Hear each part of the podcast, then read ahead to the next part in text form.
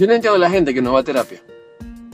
O sea, yo voy a terapia, yo voy a terapia más o menos hace como 15 años voy a terapia. He tenido mis pausas, evidentemente, pero de verdad, o sea, no ir a terapia es andar como en la vida, como sin GPS. ¿Usted anda sin GPS? Yo no ando sin GPS. De hecho, ahorita aquí tengo el GPS. O sea, yo no entiendo a la gente que no va a terapia. La terapia es una cosa tan maravillosa, donde uno puede hablar de sí mismo, donde uno puede eh, descubrirse, donde uno puede mirar los aspectos internos, donde uno puede explorar qué cosa le pasa a uno, por qué a uno le pasan las cosas que le pasan, donde uno puede hacer cambios conductuales que nos lleven a vivir más felices. O sea, ¿por qué no hacer terapia? O sea, yo creo que esa es una pregunta que cada uno deberíamos hacernos. ¿Por qué no hacemos terapia? Es una cosa tan maravillosa, tan chévere, tan, tan, tan positiva para uno. es una cosa positiva. Hace como hacer ejercicio, como, como vivir bien. O sea, hacer terapia es eso. O sea, es una cosa.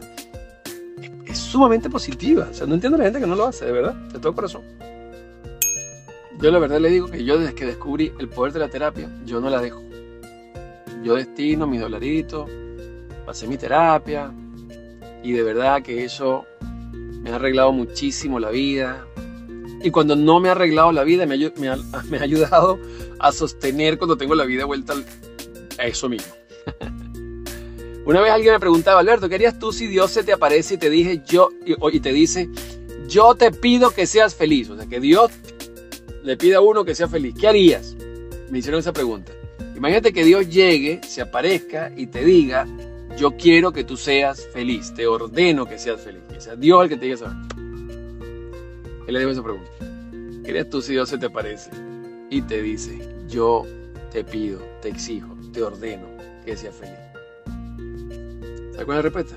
Muchos de nosotros no sabríamos cómo cumplir eso. Por eso hay que